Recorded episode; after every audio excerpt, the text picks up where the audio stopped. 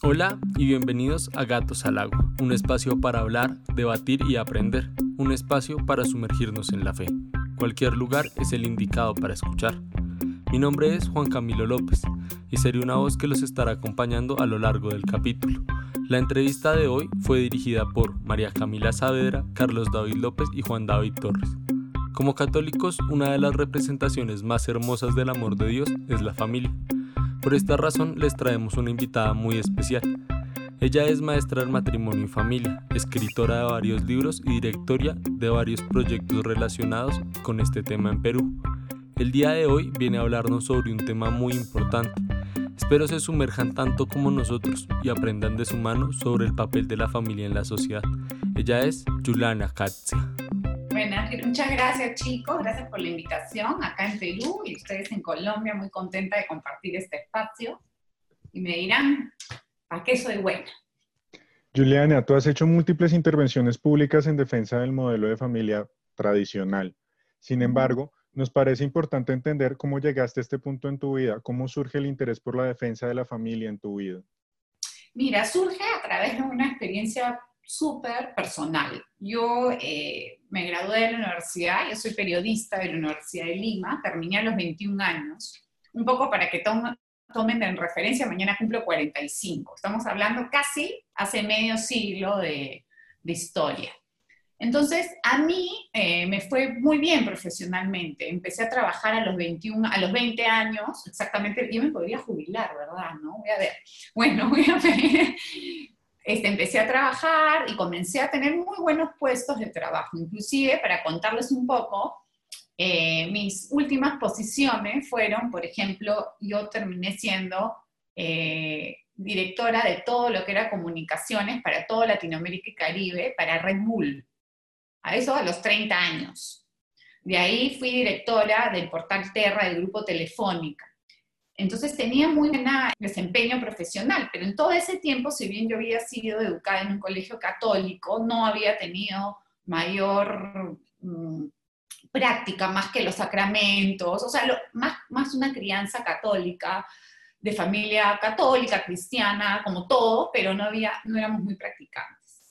Eh, a raíz de que me, me, me, comprometo para casarme a los 34 años, yo me caso a los 34 años, o sea, 15 años, 14 años después de toda esta historia que les vengo contando, yo conozco un sacerdote que fue el que nos iba a casar y con este sacerdote yo en esta época de noviazgo comienzo como un proceso de conversión. Hasta ahí todo medio que, ay, qué divertido, qué bonito, me casé a los 34 y a los 35, justo al año, porque mi hija nació a los 366 días de mi matrimonio, nace mi hija mayor, que es Lía.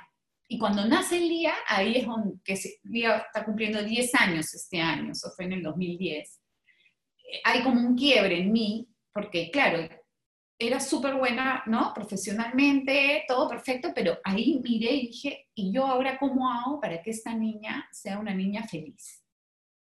Técnicamente sabía todo, dar relactar Master of the Universe, los horarios, todo perfecto, pero me paralicé porque me di cuenta que yo era una tecnócrata y no tenía la más mínima idea de cómo se educaba un ser humano, no tenía idea de nada.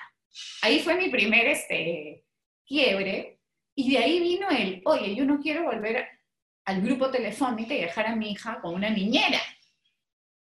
O sea, yo veía a mi hijita toda gorreta, aparte que tomaba pecho, y yo, ¡ah! ¿y cómo voy a hacer para regresar con la niña de cinco meses? O de cuatro meses, no me acuerdo. La cuestión es que renuncié con todo lo que eso implicaba porque calcula que ni, ni, ni, ni, mi esposo ni yo en ese momento, bueno, ni ahora, teníamos ningún tipo de situación económica más que la que de nuestro trabajo. Entonces implicaba dejar una buena parte de nuestros ingresos. Y lo hice. Y ahí comencé a involucrarme un poco, a buscar lecturas, entonces leía, ¿no? Pero todo era educación familiar, o sea, en el sentido de pedagogía, ¿no? Cómo hacer que el niño no estimulación temprana, no, tenga, no agarra dietas, estimulado, etcétera, pero no encontraba nada, nada que, que, me dijera, oye, pero ya, esto está perfecto, sigue siendo técnica, sigue siendo técnica, ¿no? O sea, que el niño no haga pataleta o hacerle el tiempo fuera o hacerle un horario de comida, sigue siendo técnica. Yo quiero saber algo más.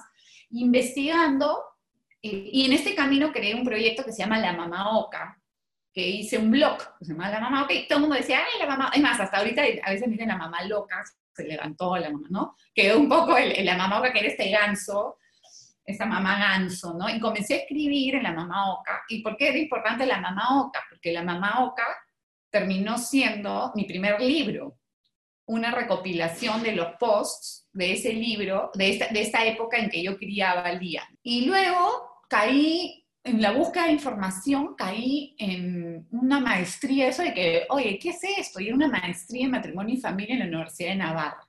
Y me metí, ahí ya había nacido mi segundo hijo, Andrés, que ahora tiene, va a cumplir siete. Y con el bebito y la otra bebita me mandé a estudiar dos años la maestría. Ahí ya pues tení, comencé a investigar y a aprender ya otras cosas, porque esta maestría lo que, lo que hace es eh, abordar la familia y el matrimonio desde nueve disciplinas, que va antropología, filosofía, teología, medicina, psicología, demografía, política, derecho, etc. Entonces, te da toda una mirada mucho más amplia. Ya no solamente se queda en la parte este, de educación familiar, sino también de promoción y defensa de la familia ya en ámbitos más, más, más amplios. Terminé eso, publiqué mi primer libro, que fue mi tesis, que como les digo, me valió tanto trabajo en la Mamá Boca. Me acuerdo que yo escribí en la Mamá Boca mis posts y era como, pucha, para aquí leían cinco gatos, diez, y ahí veinte, treinta, comenzaba a leer más gatos, comencé a dar charlas y dije, bueno, servirá para algo. Bueno, finalmente lo publiqué. Fueron varios años de trabajo mi primer libro. Y de ahí comencé a investigar más y ya no paré. Una vez que terminé la maestría, eh, estuve dirigiendo una fundación que se llamaba Fundación para la Familia durante tres años. Desafortunadamente el proyecto no pudo seguir. Y luego yo ahora he, generado una nueva organización que se llama Origen, que ya va más allá de la familia. Nosotros este, en Origen, Centro de Pensamiento y Acción por lo Humano, hemos ampliado nuestro ámbito de trabajo y a una lucha mucho más frontal de eh, contra todo lo que es el progresismo cultural, ¿no? Entonces, no solamente del marxismo cultural, sino del liberalismo extremo, todas estas ideologías que van en contra de la dignidad humana y, social, ¿no? Y estoy ahí desde hace, ya estamos un poco más de ocho meses sacando adelante el proyecto y trabajamos mucho más ya a nivel político y social eh, para hacer no solamente defensa, sino también promoción de estos valores, ¿no? Porque nosotros ya nos hemos acostumbrado mucho a reaccionar, ¿no? Nos atacan y reaccionamos, reaccionamos, pero también tenemos que proponer. Es importante reflexión, la reflexión, el estudio, la investigación, para también proponer con fundamentos. Entonces nosotros trabajamos mucho en eso. En el interín, para terminar, publiqué un segundo libro que se llama Ideología de Género y sus efectos, 50 preguntas y sus respuestas, porque me metí yo mucho a este tema del enfoque, el enfoque entre comillas de género. Y bueno, y ahí ahora estoy trabajando en propuestas hacia un nuevo feminismo, ¿no? Este, para proponer una nueva mirada de la defensa de la mujer, que todavía hay muchos aspectos en el mundo que necesitamos cubrir. Desafortunadamente los movimientos pro mujer se han desvirtuado la gran mayoría. Entonces hay que, hay que volver al origen de por qué uno tiene que hacer un trabajo, porque hay mucho todavía por hacer. Y en este trabajo, obviamente, está la revalorización de la familia como el, ámbito principal donde una mujer está, ¿no? No te digo la me casa que y cocina, sino la mujer ante todo, tiene capacidad de ser madre y eso la marca antropológicamente. Entonces hay que rescatar todo esto, toda esta naturaleza humana para eh, seguir trabajando a nivel social. Eso es un resumen un poco este, de los últimos 25 años de mi vida. Bueno, Juliana, y comencemos entonces, ya que sabemos toda esta historia tuya, con el tema central de hoy. Eh, y cuéntanos, ¿qué papel tiene la familia en la sociedad actual? Miren, la familia en todo el tiempo histórico, digamos, de su existencia, ha tenido distintas funciones a nivel social. en, la época, digamos, antes del siglo inicios del siglo, finales del siglo XIX, inicios del siglo XX, antes de la industrialización, la familia rural, agrícola, era de autosustento, entonces su función social también era económica y de producción. Cuando las familias comienzan a migrar a la ciudad, empieza a cambiar un poco la estructura y el rol, inclusive la estructura y roles internos de la familia. La mujer ya no, ya no es mano de obra como en la sociedad agrícola, sino ya se queda más en la casa cuidando a los hijos mientras el hombre sale a trabajar. Pero lo que siempre ha sucedido, digamos, en toda este, eh, esta línea histórica, o no ha dejado de suceder, mejor dicho, es que la familia cumple una función primordial que ninguna institución política, social, intermedia, de ningún tipo va a poder reemplazar nunca, que es el rol del amor y del afecto. Recordemos que en la familia, y acá quiero hacer un paréntesis, cuando yo hablo de familia, hablamos de familias, entre comillas, que funcionan. No estoy hablando de modelos, no me gusta decir funcional porque a mí, para mí todas las estructuras familiares sanas funcionan. Eh, saco de aquí las familias patológicas, porque siempre sale el que te dice, ay, pero mi vecina le pegaba, el marido. Estamos hablando de la mayoría de familias que son familias sanas, no perfectas, sanas. ¿ok? Este, en la mayoría, en la familia, en esas familias, en la familia, uno es amado por existir, por ser. Una mamá y un papá normalmente no va a querer al hijo porque tiene una carrera o porque gana más plata o menos plata que el otro. Inclusive, eso nos lo podemos dar cuenta cuando en una familia hay un ser o un miembro de la familia más débil, un enfermo, ¿no? O con algún tipo de discapacidad, normalmente la familia se vuelca a cuidar al más indefenso. Entonces, eso es un rol, que es el del afecto y el amor, que es irreemplazable. Por lo tanto, ningún Estado jamás va a poder reemplazar ese rol, porque por más dinero que tenga un Estado y por más políticas que dé, ¿no? De subvención, de a, las personas, nunca les va a poder dar el afecto que puede dar una familia a un ser humano. Qué interesante todo lo que nos cuenta Juliana. De hecho, todo lo que nos narra me hace preguntarme muchas cosas. Y quiero preguntarles a ustedes, ¿cada cuánto piensan en ese afecto que debemos sentir en familia? Muchas veces solo asumimos que el otro sabe qué pensamos o sentimos por ser nuestro familiar, pero no es tan cierto. Por eso hoy los invito a que lleguen a sus casas, se acerquen a su mamá, papá, hermano, hermana o familiar que tengan cerca y recuérdenle cuánto lo aman. Recuérdenle que ellos son bendiciones en sus vidas. Pero bueno, me estoy extendiendo mucho. Mejor continuemos. Gracias Juliana. Este, nosotros también eh, queremos preguntarte cómo, cómo influyen las políticas públicas en la crianza eh, mira, las políticas públicas, acá se usa mucho lo que es, en lo que en estos últimos años se usa lo que es el modelo gramsciano, ¿no? Que es intervenir o influir en la sociedad civil, ¿no? En la parte de las personas, lo que es educación, medios de comunicación, eh, instituciones intermedias, para luego que esas mismas personas, la sociedad civil, legitime la sociedad política. ¿Ok? Entonces, este, es muy importante que eh, nosotros tengamos eso en cuenta. ¿Por qué? Porque no, desafortunadamente hay ciertas políticas que se imponen desde la sociedad política, me explico, que, eh, que sí efectivamente afectan el desenvolvimiento de las familias aun cuando la mayoría de familias o la mayoría de personas en una sociedad, en un país, no estén de acuerdo. Claramente, por ejemplo, esto lo vemos en los currículos de educación básica escolar.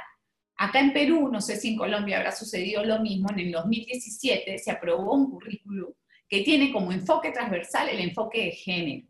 Y es una política pública que debe ser asumida por absolutamente todas las instituciones escolares educativas, educativas perdón, escolares, sin importar el ideario. Inclusive un colegio católico tiene que adoptar como base antropológica de su pedagogía el género, aún así vaya contra su mirada de lo que es el ser humano, que es una mirada cristiana, que no tiene nada que ver con la mirada del género, pero te lo imponen. Entonces, bajo una política pública están obligando que la familia eduque a sus hijos en unos valores y en una mirada del ser humano que va en contra de sus creencias.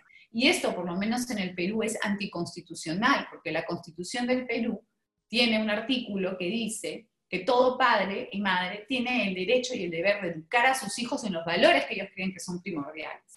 Pero ya una política pública se pone por encima de este derecho y deber de los padres, porque ante todo es un derecho del niño ser educado por sus padres, no tanto de los padres. El padre es un deber educar a sus hijos. Y te imponen esta mirada antropológica de que el humano pues, no es hombre y mujer, sino tiene géneros, etc. ¿no? Entonces, a través de las políticas, uno puede, por supuesto, influir. Inclusive también hay muchas muchos, eh, leyes a nivel de Latinoamérica y del mundo que se aprueban y van y vulneran un derecho que es fundamental de todo padre, que es la patria potestad. Por ejemplo, si tú eh, evalúas o, analizas los proyectos de ley de las, del aborto por las tres causales, que son los proyectos de ley o las leyes que vienen de la ONU, ese es el proyecto de ley, copia y pega, hay, un, hay una de las causales que es aborto por violación. Entonces te dice, una, chica, una niña de 14 años para abajo puede abortar con el permiso de al menos de uno de sus padres. Le quita la patria potestad al segundo padre. Y si ninguno de los padres quiere, un juez puede decidir si la niña de 14 años para abajo puede abortar. Ahí es una vulneración así, eh, grosera de la patria potestad.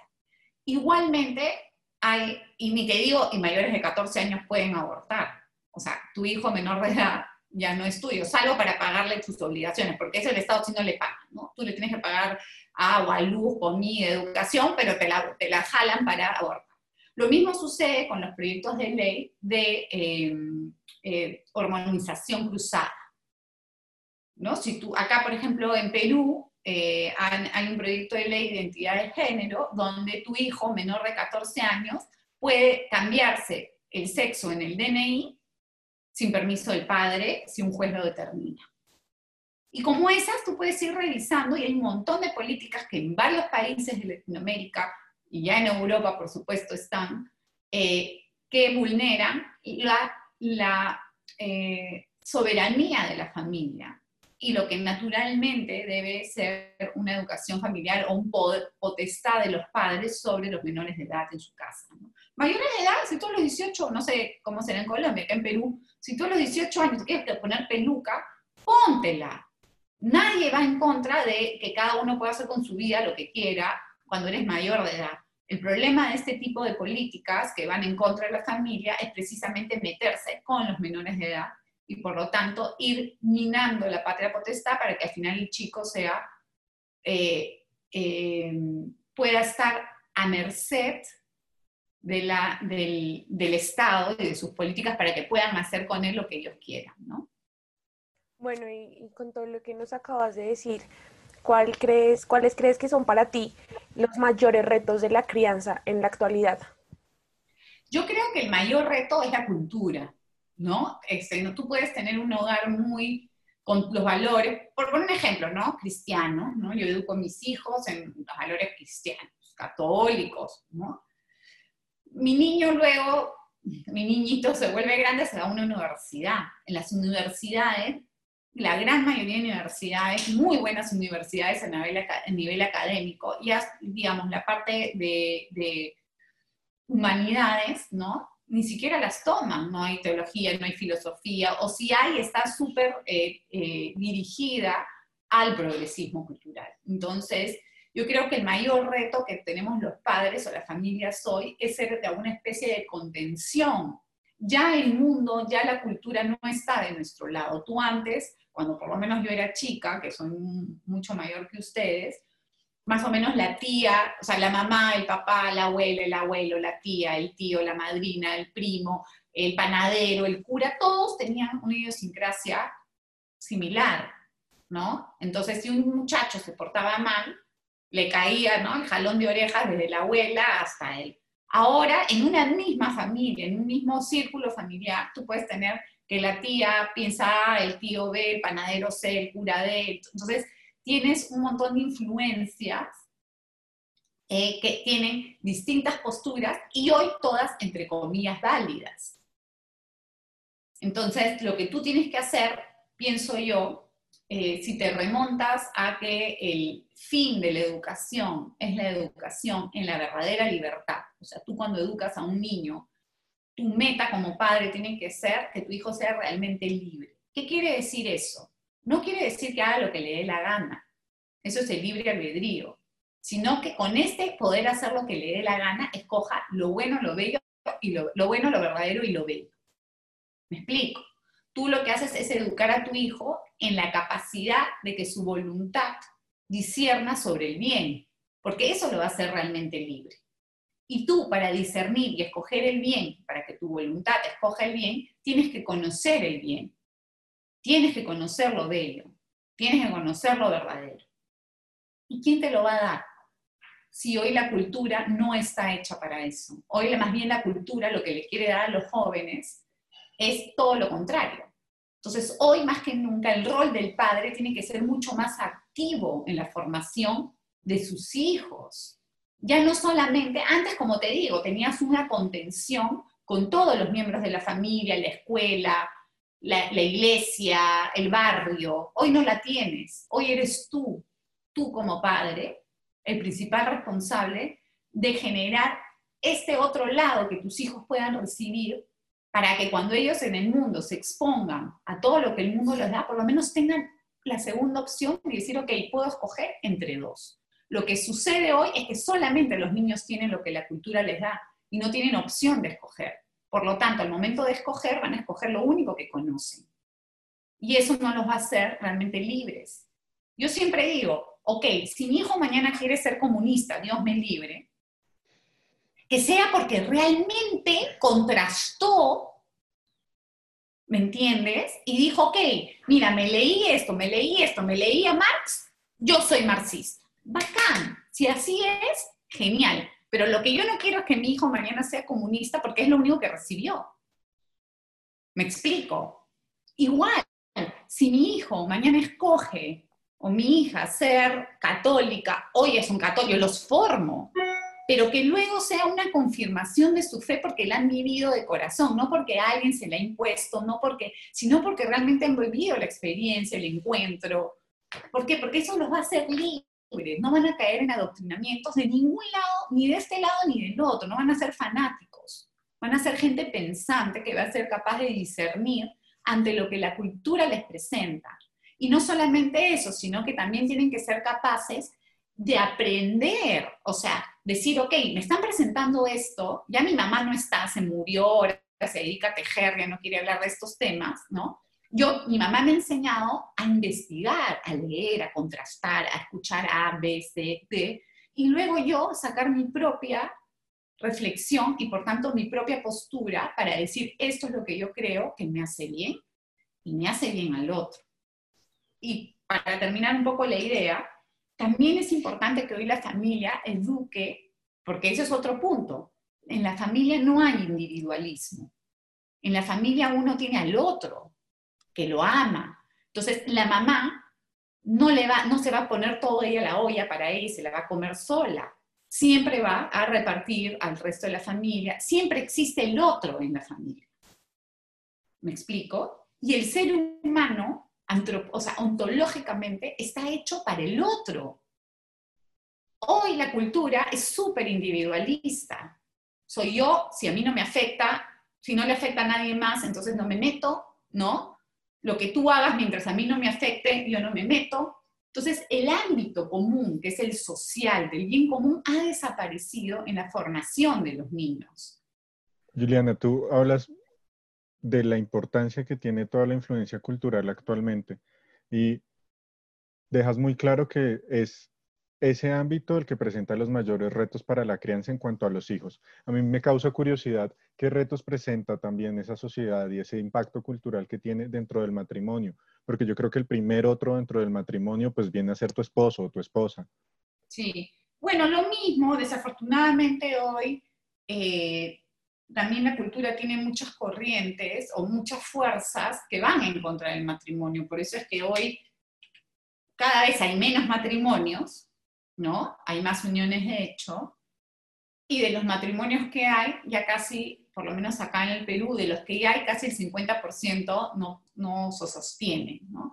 Yo creo que eso tiene que ver también mucho con la cultura, o sea, son muchos factores que, que confluyen en, esta problemática, algunos positivos, porque por ejemplo, tú dices, ay, pero antes los matrimonios duraban, sí, pero la mujer pues era, se dejaba, no tenía independencia, entonces claro, el marido hacía lo que quería, sí, pero también hay otros factores que hacen que en este individualismo las personas no entiendan ya que el sacrificio es parte de la vida matrimonial y de familia. Y no he entendido el sacrificio como Santa Rosa de Lima, que me tengo que amarrar una cadena y latigarme con, con espinas. No, sino que en un matrimonio siempre uno se sacrifica. El problema es cuando es el único, la misma persona la que siempre se sacrifica. Son, me sacrifico tú, pero ya este espíritu de sacrificio, o sea, decir la palabra sacrificio ya es esta cubufata retrógrada, ¿no? Porque estamos en, en la cultura de pare de sufrir como si el sufrimiento no fuera parte del ser humano. El problema no es el sufrimiento, el problema es cómo enfrentamos y nos aproximamos al sufrimiento humano, porque es imposible no sufrir. Todos sufrimos, desde que nacemos sufrimos. Entonces, entonces ya nadie quiere dar un poquito más para pasar el sufrimiento, el egoísmo, eh, el individualismo, que son muy promovidos por la cultura actual, ¿no? Entonces, cerrando la idea con la familia y el matrimonio, yo creo que también la familia tiene un rol muy importante en reforzar el hecho de que el ser humano está para servir al otro y para darse, dar al otro. Entonces, este, la solidaridad nace de ahí. Hoy se habla mucho de empáticos, de solidarios, ¿no? Se, se piensa en el otro, el amigo, pero pero realmente creo que no se está profundizando en cuál es el verdadero significado de solidaridad, cuál es el verdadero significado de dar y darse, ¿no? ¿Cuál es el verdadero significado del bien común, del bien social, etcétera? Bueno, Juliana, en verdad, eh, muchas gracias por tanto amor y tanto conocimiento. Este, a nosotros como jóvenes, pues nos cala mucho porque vamos a formar familias y Dios mediante esto eh, lo van a escuchar muchos papás y muchas mamás que están en, proceso, que están en ese proceso de aprender, que están en ese proceso con Jesús, que están eh, conociendo y, aprendiendo de este mundo que está un poco, no un poco, en realidad diría muy desordenado. y pues los más afectados es nosotros, como familia, las familias del mundo en general. Entonces, pues Juliana, te quería preguntar cuáles eran tus redes sociales, precisamente para que todas las personas que nos están escuchando o viendo, pues eh, sigan aprendiendo de, ti y de, este tema. Miren, la que, el que más uso para estos temas así más familiares es en Facebook. Mi página es Yuli Caxia, Yuli como mi nombre, Yuli Caxia. En Instagram recién le estoy entrando, es más este, light ahí, ¿no? Eh, yo, yo hago en mis horas libres con mis hijos, hago manualidades y más comparto manualidades, pero ya estoy entrando un poco ahí. Y si quieren ver la guerra descarnada en Twitter, Juliana Caxia, ahí van a ver, ahí sí, me, ahí sí al presidente, al ministro, a todo. Entonces, ahí, digamos, es más mi ámbito político, que también pueden encontrar en Twitter, ¿no? Eh, ahí básicamente en mi página de Facebook comparto sobre todo lo que escribo, los programas en los que participo, por ejemplo este lo voy a colgar ahí, ¿no? En Twitter también, pero digamos más el público está por ahí. Juliana, muchísimas gracias por acompañarnos. Me gustaría puntualizar en varias cosas. Primero, tenemos que tener clarísimo que la familia tiene un papel crucial en la sociedad. Seguimos siendo la base de ellas. Por eso es necesario formar familias sanas. Segundo, es importante que tengamos en cuenta que las decisiones políticas que tomamos, quienes elegimos y por quienes votamos van a influir directamente en la crianza de nuestros hijos. Y por último, la cultura es el reto más grande. Esa cultura del egoísmo que nos plantean hoy en día nos está llevando a alejarnos de, de la importancia que tiene el darse por el otro, que es el fin último de la familia. Juliana, muchísimas gracias por estar acá. Es un placer tenerte con nosotros. Bueno, esto es todo por hoy. Creo que para todos fue un capítulo revelador y nos invita a valorar más la familia y buscar siempre crecer y mejorar en ella. Le agradecemos a Juliana Katzia por haber aceptado la invitación a esta aventura del amor acompañada por nuestros queridos Camila Saavedra, Carlos López y Juan Torres. Esperamos hayan disfrutado de este capítulo tanto como nosotros. Recuerden que este contenido es llevado a ustedes por jóvenes de la Asociación María Santificadora.